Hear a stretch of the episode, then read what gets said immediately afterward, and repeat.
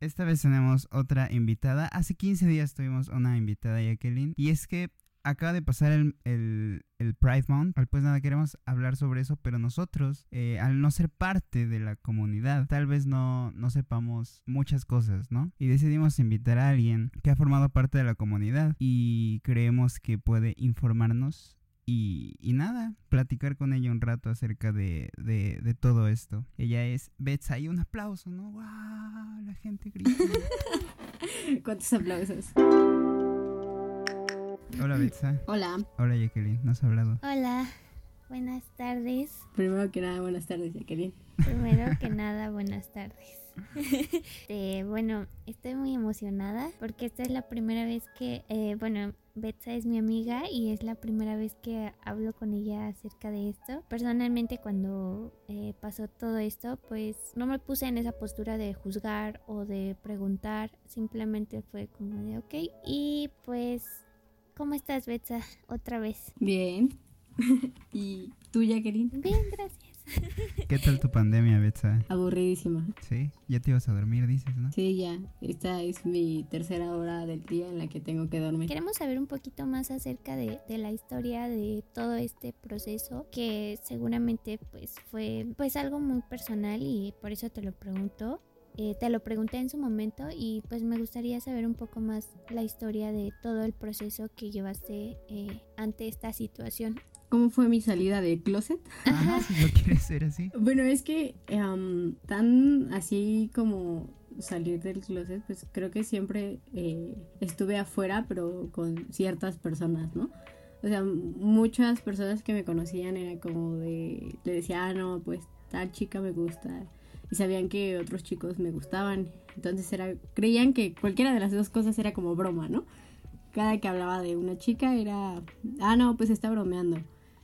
Y eso fue, digamos que desde que tenía como 12 años más o menos. Okay. Y pues ya, ¿no? Nunca tuve un contacto más que como dos veces con una chica en modo sentimental. Uh -huh. eh, antes de, digamos que, de exponerlo prácticamente ante mi familia. Pero pues era muy X, ¿no? Eh, y ya pues, más o menos como a los 18, para esto pues tengo 21, eh, pues empecé a salir con una chava, pues era, era completamente diferente a todo lo que me había pasado antes, ¿no? O sea, con las otras chicas sentía como, ah, me atrae físicamente, pero o sea, a la hora de conocernos, pues no había ese clic. Okay. Y ya con esta chica pues empezamos a salir, nos veíamos seguido porque trabajábamos en el mismo lugar. Entonces pues dije, ay, pues ya, ¿no? Me, me, me dejé llevar y empezamos a, a salir y nos conocimos más y pues nos hicimos novias, ¿no? Entonces, pues al principio yo sabía por el tipo de familia que tenemos, que es la típica familia mexicana, pues dije, ah, creo que esto no, no, no sé cómo llevarlo, ¿no? O sea, no sé cómo decirlo. Y sí me entraba ese, como ese, eh, ese conflicto porque toda mi vida me educaron en un hogar lleno de prejuicios católicos de eso está mal, eh, te vas a ir al infierno. Ah, o sea, tu familia es religiosa. Demasiado.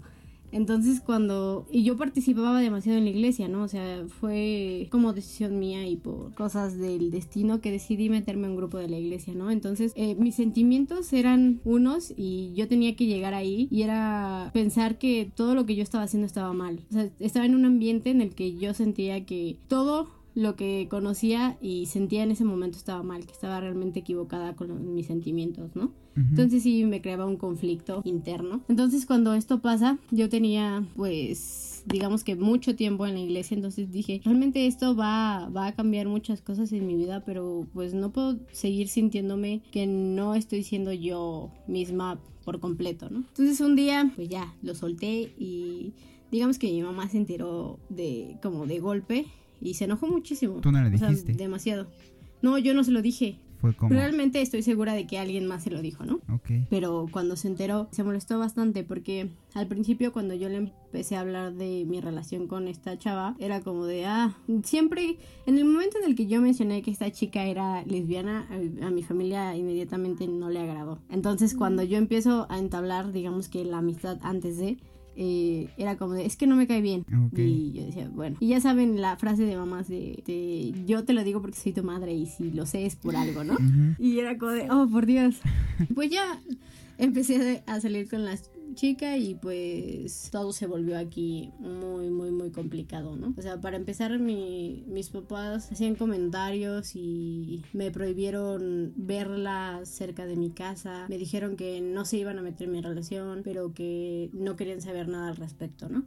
Y que no la querían ver cerca de, pues, de donde yo vivía. Y de la chica, o sea, su, su, sus, sus círculos de ella ya sabían sobre, sobre ella. Sí, sí, o sea, sus círculos eran completamente diferentes a los míos, ¿no? O sea, todo el mundo sabía que, eh, digamos que su sexualidad eh, era que a ella le gustaban las niñas. Creo que prácticamente todas las personas que conocí en ese momento, amigas de ella, todas eran chicas lesbianas o chicos gays. Era gracioso porque mi hermana siempre tenía novios que resultaban que eran gays. Entonces yo conocía amigos así, ¿no? Y ya después sucedió que con ella conocía a más personas y fue una etapa muy complicada, pero a la vez Sí, sí, sí. Me dejó ser yo misma por primera vez en muchos años. O sea, realmente me sentía como, como siempre me había sentido, era como de, por fin puedo sacar esa parte que me, que me causaba tanto conflicto, ¿no? Digamos que esa liberación que tuve me trajo como que muchos problemas, incluso pues terminé yendo a terapia porque mis papás creyeron que en realidad estaba confundida y estoy segura que hasta la fecha lo, lo creen. O sea, sufriste discriminación pues por tus familiares, por tus cercanos. Sí, o sea, digamos que mi familia cercana es la que con la que lo dije abiertamente porque me pidieron muy amablemente a fuerzas que mi familia, digamos que tíos, abuelos, no se enterara. Ok. Eh, Entonces, o sea, fue un te aceptamos, pero no le digas a los demás. sí, exacto, o sea, creo que siempre que existe un pero en el te aceptamos, pues realmente no te están aceptando, ¿verdad? Sí, exacto. Eh, di- dices que tenías una hermana, hermana, ¿sí? Sí. ¿Y ella cómo lo tomó? Ah, pues mis tres hermanos en el momento ninguno lo tomó bien, o sea, ninguno. Realmente fueron discusiones y muchas de esas cosas se la llevó la, la chica con las que salía porque pues ella tuvo que soportar muchas groserías por parte de mi familia, cosas que realmente no, pues ella no merecía, ¿no? No merecía tratar en ese momento, pero pues le tocaron. Mis hermanos hasta la fecha es algo que, que no les agrada y prefieren no hablar de eso, al igual que mis papás. Es como de, sabemos que está ahí, pero no vamos a hacer nada al respecto y preferimos que tú no hagas ningún comentario. Entonces es como tener que volver a limitarte en ciertas cosas, pero yo digo, mm, creo que si ya se los dije, no tengo por qué guardarme ninguna cosa, entonces cuando alguna chava me agrada o voy a hablar al respecto a eso, pues lo digo, ¿no? Y aunque siempre es como motivo de una discusión o comentarios un poquito homofóbicos, digo pues bueno, o sea, realmente eso ya es de cada quien y no voy a volver a limitarme nada más porque a ti no te agrada. En cuestión de, de tus amigos, de tus círculos más cercanos que no eran la familia, ¿cómo, ¿cómo te habría gustado que reaccionaran? Y si reaccionaron como te gustaría. Pues es que mis amigos realmente creo que todos lo sabían, ¿no? O sea, mis amigos lo sabían, pero nadie estaba dispuesto a decir nada, ¿no? Porque, como te digo, o sea, siempre fui muy abierta a la hora de decir de, ah, no, pues esa chava me gusta o, o cosas así. Entonces, creo que mis amigos lo sabían, pero no lo habían aceptado por completo como en un, ah, no sé si está bromeando o lo está diciendo en serio. Entonces, cuando yo le dije, muchos amigos pues eh, fueron como como tú me dijiste no o sea realmente tú nunca me preguntaste nada y No. y pues o sea, no es que estuviera mal no pero creo que el principal problema es que la mayoría de la gente cree que no debe de preguntar nada al respecto Ok. porque dicen, ah, no te vaya a incomodar. Entonces, no, no me parece incómodo, pero tampoco era el momento de que todo el mundo te atacara con preguntas, ¿no? Porque luego hacían preguntas un tanto incorrectas y pues la situación no estaba como para estar bien, ¿no? Porque imagínate que estás mal con tu, tu círculo cercano, que es tu familia, y llegan tus amigos con preguntas incómodas, ¿no? Pero hasta eso, Sí. la mayoría de mis amigos lo sabían y no, no me dijeron nada al respecto, simplemente lo tomaron como lo, como lo que es, un- otra relación que tenía. Ajá. Y pues obviamente perdí muchas personas que creí que eran mis amigos por eso. Y eso fue, digamos que un golpe muy duro, a, digamos que hacia mí, porque esas personas las conocía de años. Sea, llevaba como unos 10 años de conocerlas. Como amigos siempre nos contamos de, ah, bueno, tuve tal problema con mi pareja, ¿no? O esto me molestó. Y existe, digamos que cuando, cuando a mí me pasó con esta chica, mis amigos ni siquiera preguntaban eso. O sea, no sé, no les digamos que no les daba la confianza a ellos preguntarme el, ah, oye, ¿y qué pasó con este problema que tuviste, no? Creo que se sentían un poquito incómodos al preguntar al respecto porque no sabían pues todo lo que estaba pasando. Entonces yo creo que tampoco lo vas a atacar con preguntas de, ah, ¿por qué? o cómo, o cuándo te diste cuenta, o cosas así, porque es lo primero que te preguntan. Es como de, ay, ¿cuándo te diste cuenta que eras gay? O, o ¿y si eres gay o, o eres lesbiana? Entonces es como de, oye, ese tipo de preguntas, pues no me incomoda, ¿no? Pero sí está raro que te lo digan en el momento y dices, o sea, creo que eso es lo que más te importa. Pero pues al final es como de, ah, no, pues qué tal va esto. O sea, hacer las cosas normal y si, realmente si tienes dudas como, ah, bueno, o sea, entonces, ¿cuál es tu orientación sexual? Pues creo que se la puedes hacer un amigo, ¿no? Porque pues esos son los amigos, se tienen confianza y pues pueden hablar de esas cosas. O sea, creo que el, el reservarte tus ideas o tus preguntas por tratar de no ofender, mm, pues yo digo que no estás ofendiendo si preguntas. Ajá, exacto, no estás ofendiendo si preguntas. Creo que ofende más que no preguntes y te quedes con las dudas porque sientes que estás atacando a la persona, pues creo que no. Es normal que alguien diga, ah, bueno, soy gay, soy lesbiana, soy bisexual, soy lo que sea, y tú le digas, ah, bueno, este, porque todos empiezan con un yo te apoyo, ¿no? Tienes todo mi apoyo y es como de, ok, gracias. Y ah, eso reconforta, ¿no? Es como de, yo sé que me apoyas. Creo que muchas veces el que una persona te lo diga, pues en el momento no tiene como significado, como dices, ah, gracias, ¿no? Pero ya después piensas y dices, oh, de verdad, o sea, tengo amigos que no importa lo que yo haga o deje de hacer, realmente me están apoyando porque pues son mis amigos. Entonces yo creo que el, evitar preguntar siempre tiene que ver con ¿Qué tan incómodo te sentirías tú si alguien te pregunta eso directamente o qué tan malo crees que sea, ¿no? Por ejemplo, si Jacqueline me hubiera preguntado, este, oye Betsa, entonces eres lesbiana, creo que no me hubiera enojado. o si me hubiera dicho, oye Betsa, eres bisexual o qué cuál es tu orientación o, o, qué es lo que te está pasando, creo que no hubiera molestado. El hecho de que digas, ay, no, es que, ¿qué tal y le pregunto esto y se incomoda? Pues no, es como si yo te dijera, oye, ¿te incomoda que te preguntes si eres heterosexual? Ajá, exacto, eso es lo que me refiero. no, o sea, no te incomoda que te preguntes si eres heterosexual. Así como de, ah, pues ya, o es algo que creo que igual a muchas personas, porque lo he notado, a muchas personas no le gusta que le pregunten, ¿no? Por ejemplo, te digo, en el círculo con el que estaba con esta chica con la que salía, había una chava que era como de, si tú le preguntabas qué le gustaba, eh, pues era como de, pues no tengo por qué decirte que me gusta, o sea, creo que asumes que soy una persona y mis gustos son independientes a... es algo que no deberías de preguntarle a alguien. O sea, no llegues y le preguntas, oye, ¿eres heterosexual? Oye, ¿eres bisexual? Oye, ¿eres lesbiana? Oye, ¿eres gay? Pues no, o sea, ¿eso qué tiene que ver con la amistad que te hablas con una persona, no? Al final, obviamente te darías cuenta, ¿no? Y si ves que a una chava sale con otra chava, pues asumes, ok, es lesbiana, es bisexual. Pero inclusive eh, yo, bueno, hace, hace que unos meses atrás andaba viendo un video, ¿no? Estaba en YouTube, entonces me encontré con un video que decía, soy gay y tengo novia. Entonces yo dije, ah, pues, pues sí, ¿no? Entonces lo vi. El, eh, el chavo contaba una historia sobre las etiquetas que muchas veces ponen las personas. Y él decía, es que yo eh, yo me, yo, yo me identifico con toda la comunidad gay y me quiero etiquetar como una persona gay, pero me gustan las mujeres. Y, y entonces ahí como que me abrió la mente y fue como, o sea, es cierto. O sea, esas etiquetas, por ejemplo, si tú te identificas con la etiqueta de, no sé, eh, gay, pues está bien, ¿no? Pero si no te identificas con la etiqueta de gay y te gustan los chicos o las chicas, pues no necesariamente debes de llevar esa etiqueta. O sea, y, y, es como que a lo que voy de que, pues sí, es, si una persona le gusta a otra persona, son personas, al final de cuentas no es como que... sí, creo que escuché muchas veces el, ¿qué te gustan, las mujeres o los hombres? Y que te contesten, pues me gustan las personas. Exacto. Realmente. ¿qué, qué te gusta de una persona? No vas y llegas y ves a alguien y dices, ah, me gusta porque tiene pene.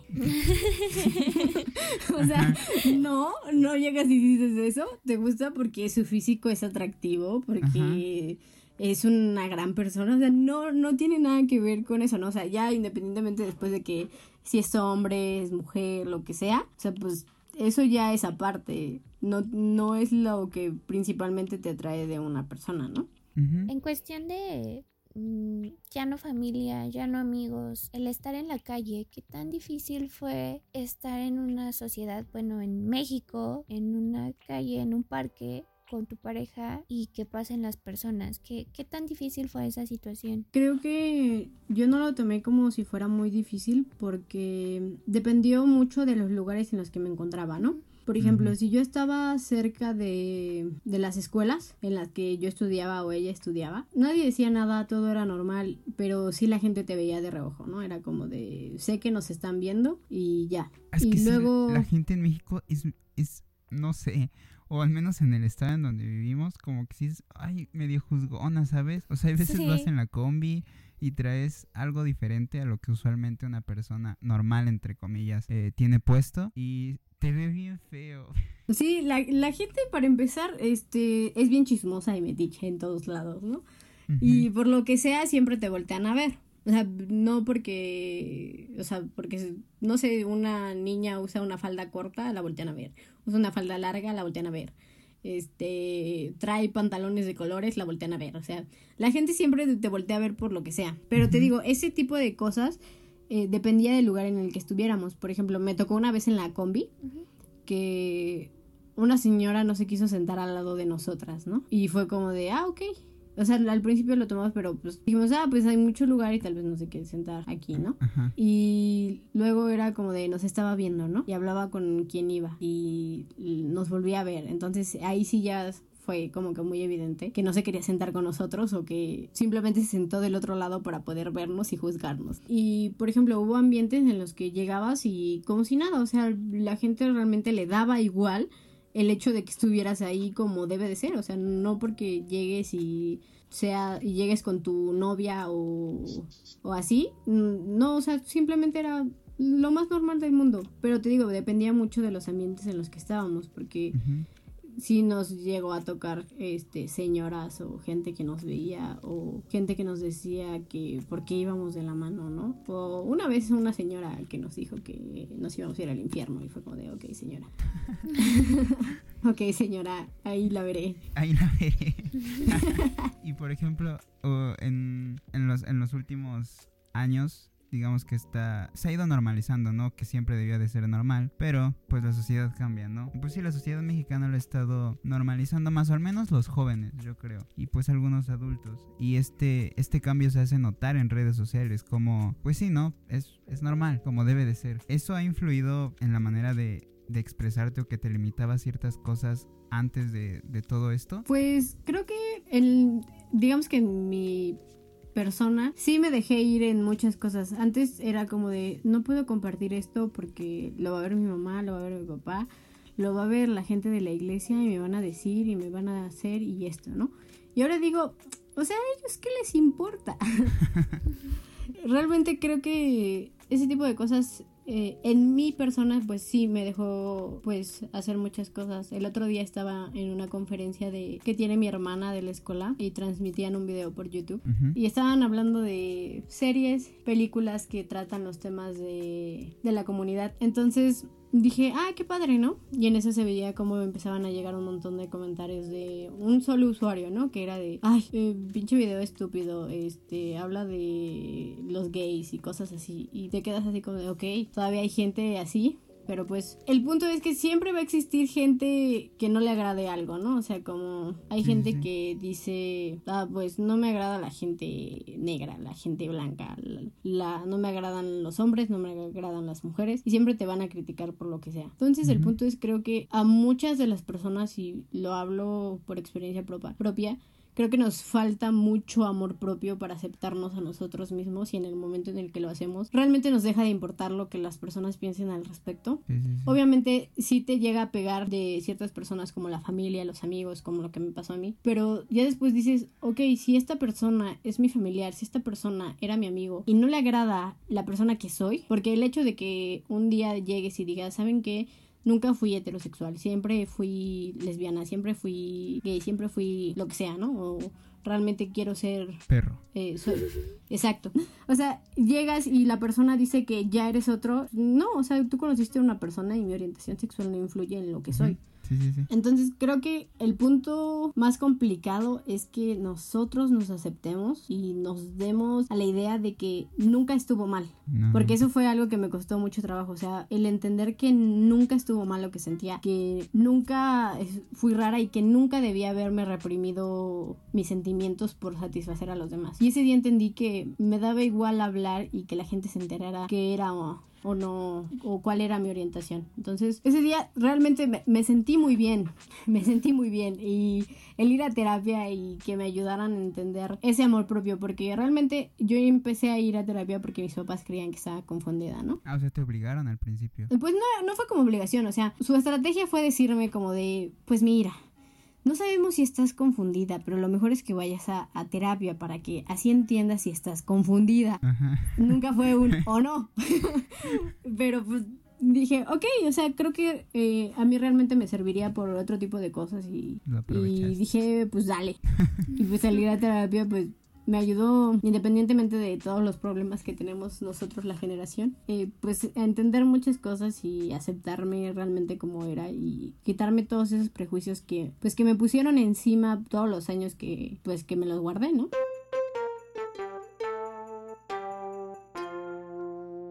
Creo que eh, nos, nos abrió mucho este este podcast nos abrió mucho, espero que haya abierto muchas mentes. Yo sinceramente nunca te había preguntado nada, no, no tanto por incomodarte, simplemente porque tu orientación sexual no define eh, mi amistad contigo. Eh, yo creo que eso es algo que nunca le he preguntado a nadie.